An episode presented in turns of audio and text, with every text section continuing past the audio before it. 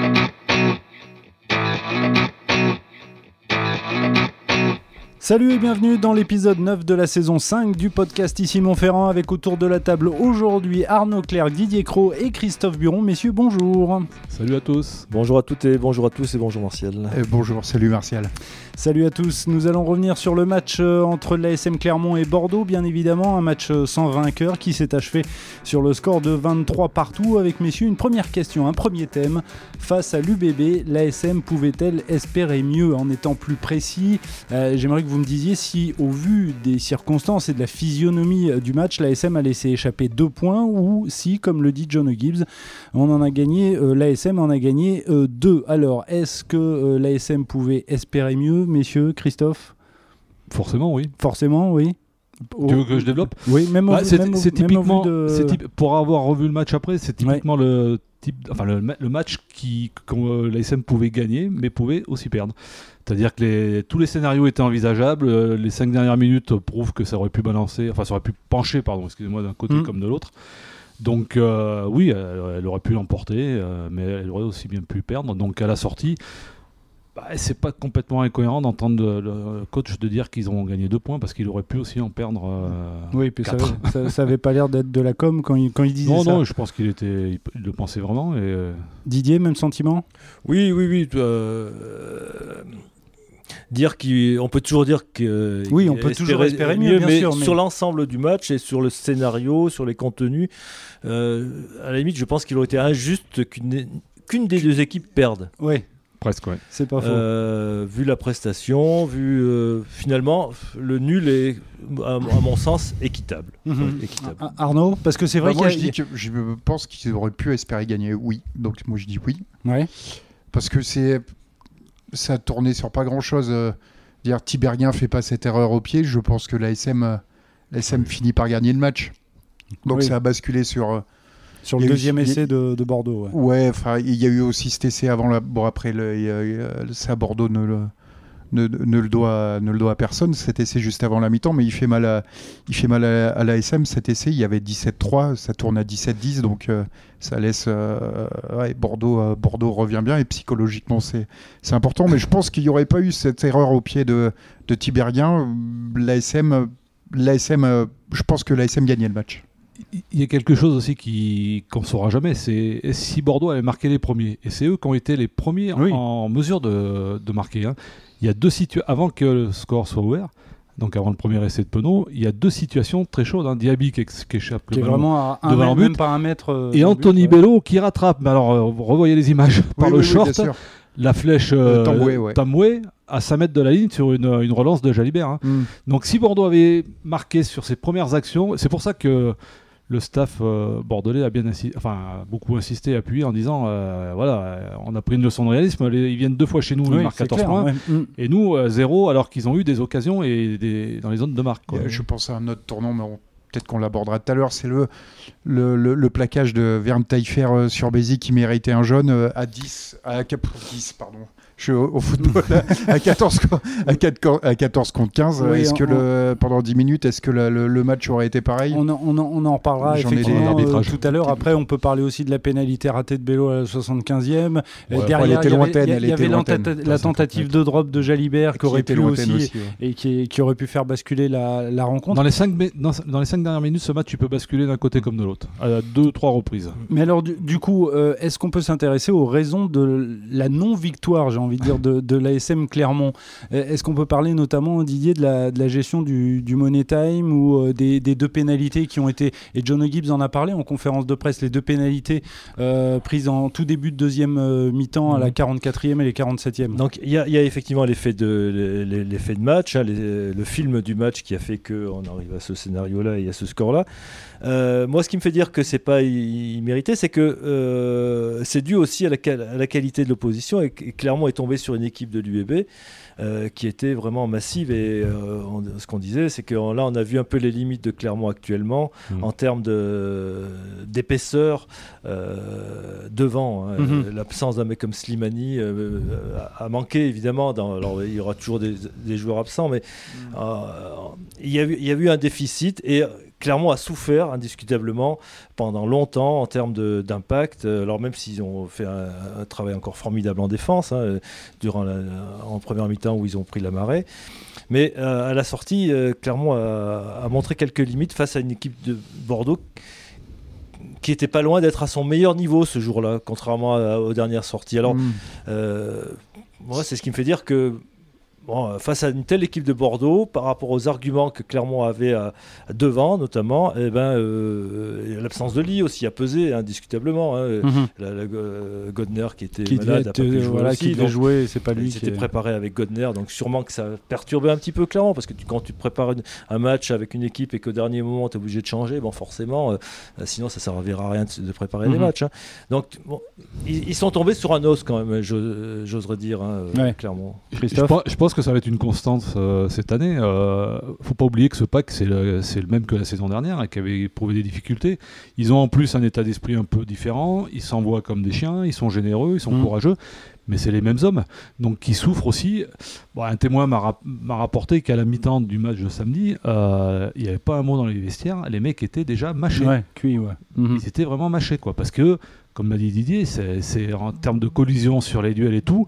Bordeaux fait partie de ces équipes très très épaisses, et comme La mmh. Rochelle, bon, c'est passé contre La Rochelle parce qu'ils sont mis à 120%, mais contre les grosses équipes, il faut s'attendre à ce que les SEB souffrent à ce niveau-là en termes de densité, ouais, c'est évident. Mmh. Et d'ailleurs, John Gibbs l'a dit à la fin du match, euh, demain il va falloir faire un check-up euh, bah, contre les grosses équipes pour faire l'état des. J'ajouterai aussi que, ah, euh, je finirai juste que bon, dans ce genre de match, on sait aussi que ça tourne sur pas grand chose, comme on a pu voir, comme Christophe le disait, que ça aurait pu tourner en fin de Mais euh, il faut aussi savoir saisir les occasions, et clairement a, clairement eu l'occasion de faire le break en début de, en début deuxième mi-temps, euh, en, infligeant à Bordeaux deux grosses séquences. Dans, oui, juste avant l'heure de jeu. Là. juste avant l'heure séquence de jeu. tout à fait, deux grosses séquences, et qui l'ont pas concrétisé, et que mhm. quelque part, eh ben, tu le c'est souvent dans ces cas-là que tu le payes cher. ils ont payé d'autant plus cher qu'ils ont pris l'essai en contre. Euh, ces séquences de jeu, Bordeaux aurait dû les jouer à 14 contre 15 aussi. C'est vrai, c'est vrai, vrai, À 14 contre 15, peut-être que ça serait passé. Oui, oui. Ça aurait pu. Ça aurait pu. Ils auraient pu les jouer. Alors, messieurs, merci pour, pour ce premier thème. On, va évoquer le, deuxième. Excellente transition, transition euh, d'Arnaud. Lors de ce match, il y a bien sûr un, un homme qui a fait parler de lui. C'est Luc Ramos, l'arbitre de la, la, rencontre. Alors, question que je vous pose, euh, c'est la suivante. Samedi soir, l'arbitre était-il à côté de ses pompes? Euh, Dimanche, dans les colonnes du journal La Montagne, Christophe, tu as écrit au tout début de ton article dans un match où tous les acteurs ont répondu présent, sauf peut-être l'arbitre, Clermontois et Bordelais ont prouvé qu'ils pouvaient ferrailler en haut du tableau. Donc euh, j'ai ta réponse, il était un petit peu à côté de ses pompes. Bah, la deuxième mi-temps. Je, considère, je considère que c'est un acteur du, jeu. je ne traiterai pas ni de malhonnête ni d'incompétent, mais pour moi, il a raté son match dans la mesure, enfin une grande partie de son match, parce qu'il y a des décisions où il a, voilà, c'était visiblement pas les, les, plus cohérentes quoi. Et Vas-y, vas-y. Pour avoir discuté avec euh, des gens après la rencontre, euh, euh, apparemment, il, il, sait qu'il aurait avoué qu'il serait passé à côté de son match. Ah, il, en avait conscience. Mhm. Mhm. Et alors, tu, tu, tu, penses à, quoi en disant ça, notamment aux, décisions qui ont été prises en toute fin de match on, les a un peu racontées dans, dans, dans, les divers papiers. Il y a l'histoire, on vient de l'évoquer avec la, la cravate, enfin le plaquage très haut de Van Taifer sur Bézi. Euh, c'est vrai que sur d'autres terrains ce week-end. Mais ce, ce, débat de l'arbitrage, on peut le. Moi, il y a un truc qui m'a vraiment euh, estomaqué, c'est le match Toulon-Castres.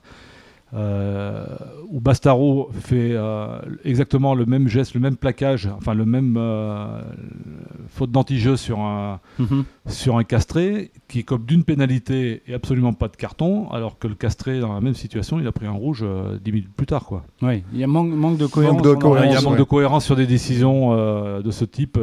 dès que ça touche la tête, normalement c'est rouge. Hein. On l'a vu hier soir avec Wardy là, sur, mhm. sur Dupont. Enfin, en l'occurrence, là, il n'a pas touché la tête sur Bézi. Non, non, mais je oui, oui, là, il ne méritait pas rouge. il méritait pas rouge. Non, Mais je, parlais du, euh, du, de Konak par rapport à Bastaro, euh, Castré, le Toulonnais. Donc c'est vrai qu'il y a un vrai problème. Mais derrière se pose aussi une question, et là, ça méritera, je pense, euh, des développements futurs dans, nos colonnes éventuellement. C'est que, curieusement, très curieusement, et Bordeaux en fait partie, ce sont des clubs qui ont embauché, salarié des anciens, anciens arbitres oui, il y en a de plus du, panel, du panel du top 14. Mhm. Cardona, pour pas le nommer, enfin c'est lui qui a été embauché par l'UBB, était en tribune, était, fait partie du staff de Bordeaux. Mhm. Est-ce que ça influence quelque part euh, l'arbitre du terrain qui sait qu'il y a un de ses anciens collègues qui est là? Toulon, c'est pareil, c'est Romain Poite qui, qui fait partie du staff intégré. euh, Et tu penses que le- poser la question. Je dis pas qu'il y, a- y a un trafic d'influence, mais bon, quelque part, on se demande si euh, Castres, il n'y a pas de- d'arbitre. hein. Clairement, il n'y en a pas non plus. On se demande si les clubs vont pas être Après, là, un peu je, obligés je de. pense samedi soir et, euh, et l'arbitre, faut pas oublier que c'est pas, de- ce ne sont pas des robots, ça reste des humains. Il est tout simplement passé à côté Ah de oui, sa deuxième mi-temps. euh, comme ça un peut arriver à tout son le monde. match, bien sûr. euh, Mais bon, c'est- vrai qu'il a subi pas mal de, de sifflets du, du Michelin, avec notamment une, décision que les nombreux supporters euh, ne comprennent pas, c'est le fameux euh, en avant de, de, de passe Oui. euh, sifflé à Tout quoi à fait, une ouais. minute de la fin du, du match. C'est pas Je- ça je, crois que c'est là, c'est bon, c'est un peu la cerise, euh, enfin la, la goutte d'eau qui a fait déborder là. Ouais, je crois c'est pas que ce soit la- En- la- la- l'action la, plus, pas la, pas la plus litigieuse, mais bon, euh, ils étaient encore à 40, plus de 45 mètres de ligne d'essai, donc. C'est euh, c'est une Ah bah, dernière En possession. plus, c'est pas une occasion d'essai. hein. Penaud- est face à la défense, on ne sait Oui, pas ce qui oui, peut oui. se passer derrière. C'est une dernière possession. C'est euh, et l'avant-dernière possession, parce que cette action elle vient d'une mêlée qui a été accordée à Clermont, alors qu'il aurait dû avoir clairement euh, pénalité contre l'UBB, où Douglas fait une faute, il revient dans son camp et il se retourne tout de suite sans passer par derrière le ruck pour percuter Bézi à l'épaule, Oui, qui va qui, qui- qui- qui s'apprêtait à transmettre le ballon. hein.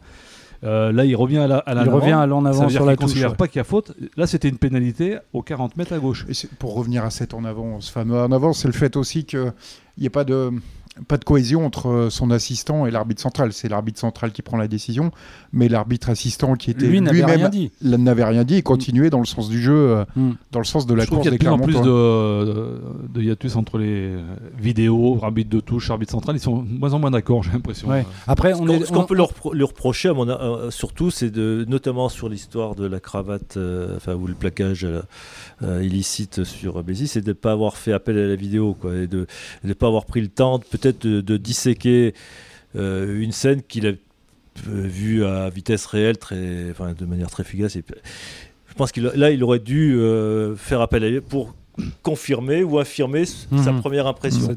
L'appel à la vidéo, ça devient quelque chose de, de- Voilà, de curieux C'est peut-être hein. ça qu'on peut lui reprocher. On, on l'a- vu hier soir à Toulouse. hein. C'est clairement le staff Ah oui, toulousain oui, oui, sur qui revient très très Oui, oui. tard, qui dit demande la vidéo, demande la vidéo, parce que Dupont s'est fait Oui, oui, oui. Ouais, oui. juste raison. Mais si il se passe Avec rien, le, le carton il n'y a rouge pas de vidéo, il n'y a de, pas de de carton Wardy, rouge, hein, ouais. et ça change tout. Mhm.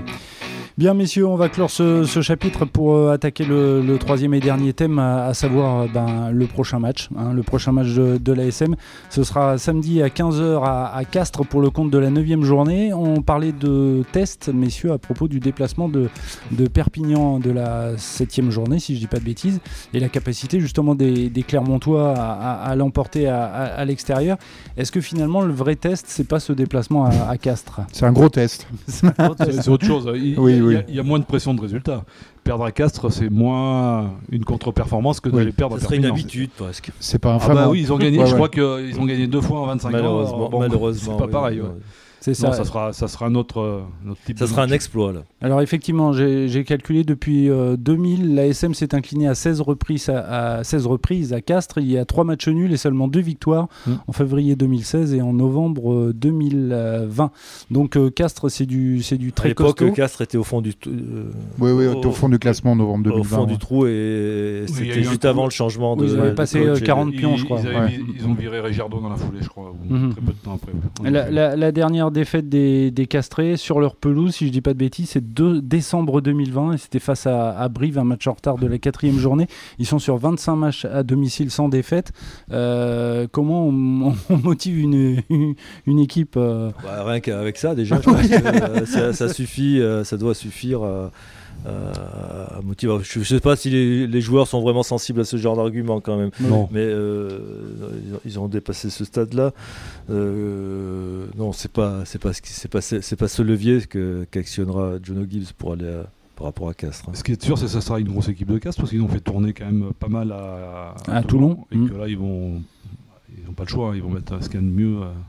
Euh, Ils sont pas impactés par les sélections, à ma connaissance. Je crois pas, du moins. Très peu. En équipe de France, non. Mais Non, euh, il y a- les sélections il y a- étrangères. De toute façon, les sélections étrangères, il n'y a pas de doublon. hein. Euh, ils- Mm. Ils sont tous, beaucoup sont en stage cette semaine, hein, mais, Mais il rentre à la ils, maison. ils rentrent tous, hein, Mm. euh, hormis les tricolores. hein. Bon, et Donc euh, ça sera une grosse équipe de Castres, ce que je voulais dire. mhm. Hormis les tricolores, les 28, c'est ça euh, Il en relâche 14. Mais alors justement, comment tu, tu disais tout à l'heure que euh, les joueurs, visiblement, à la mi-temps, ils étaient déjà bien mâchés côté, côté ASM. peut-être faire tourner un peu, là. Aller, aller à Castres, ouais, ça, ça- ça veut dire que là, on va devoir, euh, on va devoir gérer l'effectif. Normalement, il y a euh, des, joueurs qui sont censés revenir. hein, euh, Bon, De Seine, il est revenu plus tôt que prévu, malheureusement. Euh, Fischer peut-être. Fischer, peut-être, sûrement. Euh, Qu'est-ce qu'il y a d'autre euh, puis sinon, c'est à peu près tout. hein, que- Puis- Et puis forcément, il y aura des absents, puisque côté international. Si, il y a Fourcade. euh, Fourcade. Fourcade, oui, Ouais. Four- Fourcade. Fourcade, je vois bien Fourcade euh, Ouais. débuter ce match. Fourcade, oui. Qui en plus a dû voir. euh, ouais, c'est un joueur qui a Mais du gaz. malheureusement, il y aura aussi des absents. Euh, au Jovan, euh. Non, au Jovan, a priori. euh, euh, il risque de manquer quelques semaines à cause d'un. ouais, apparemment, ça serait une entorse, ouais, visiblement. Donc, euh, vont se présenter avec euh, des piliers droits un petit peu. euh, Bref, ça va être compliqué. Et le bilan de Castres Comme toujours après, à Castres. après 8 journées. ouais, mais ils annoncent, pas, ils annoncent du, du temps plutôt clément. Donc, est-ce que c'est plutôt un avantage de. Je me rappelle l'an dernier. L'an dernier, c'était des halbardes pendant. C'était 12 et euh, 12-0, ça a été. euh, euh, un match horrible. Horrible. En tout cas, bilan après 8 journées euh, pour Comme on Castres. en voit des fois euh, quatre à victoires. Pierre-Antoine. 4 Match victoires à domicile et 4 défaites. Messieurs, on va passer au top et au flop. Alors comme depuis le début de saison, je ne vous, donne, euh, je ne vous demande pas un top et un flop, mais un top ou un flop. On va commencer avec toi Arnaud, top ou flop? C'est un flop et euh, je vais rebondir sur, ce que- sur ce que disaient mes, mes coéquipiers euh, sur, au- euh, sur Cristiano Jovan. Ce sera le, c'est encore et toujours cette, euh, cette fragilité qui oppose depuis les droits à l'ASM.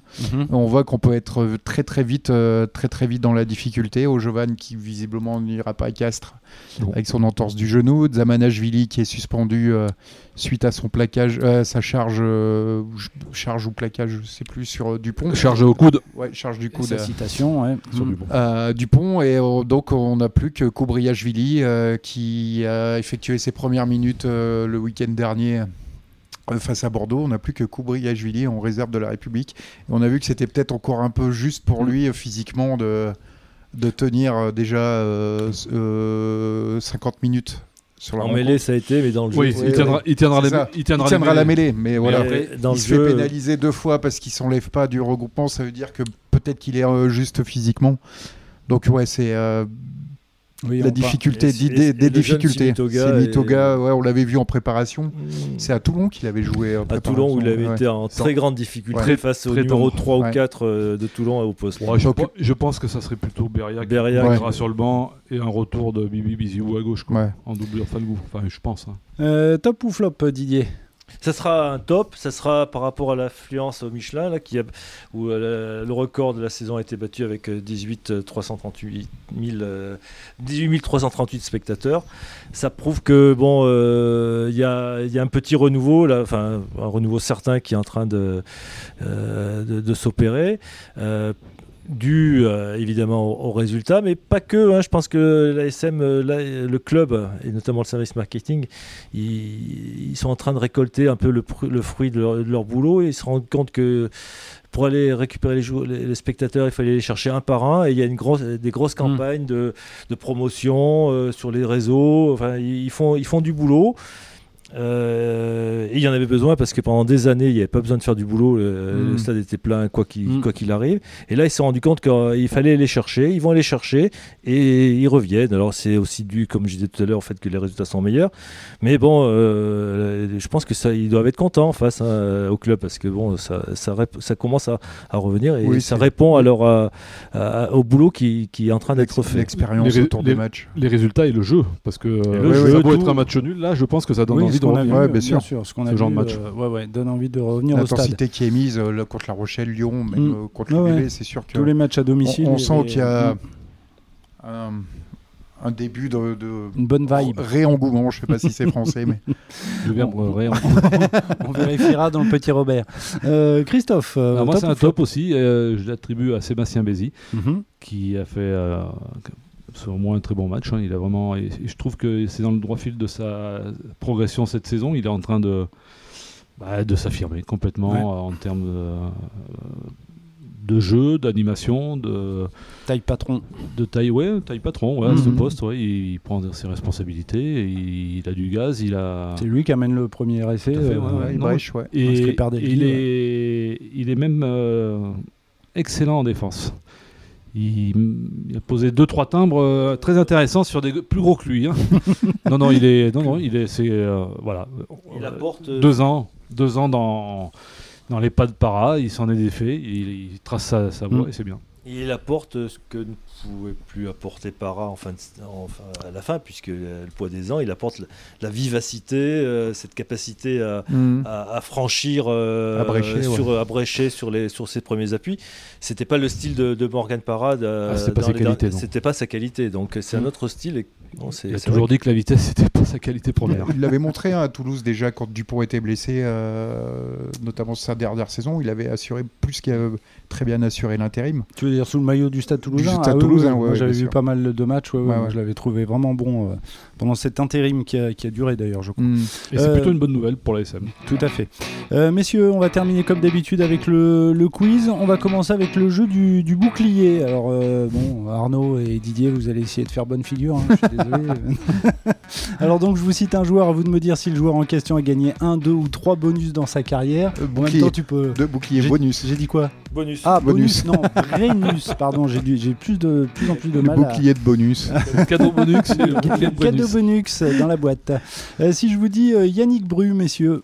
Un, deux ou trois Brennus. Brennus, et non pas Quand tu as joué à Toulouse, c'était quand même plus proche des trois que des deux. Mais... Moi, je dirais trois, oui. Euh, Alors, 8. Allez, Didier, vas-y. 3, 2, 2, 2.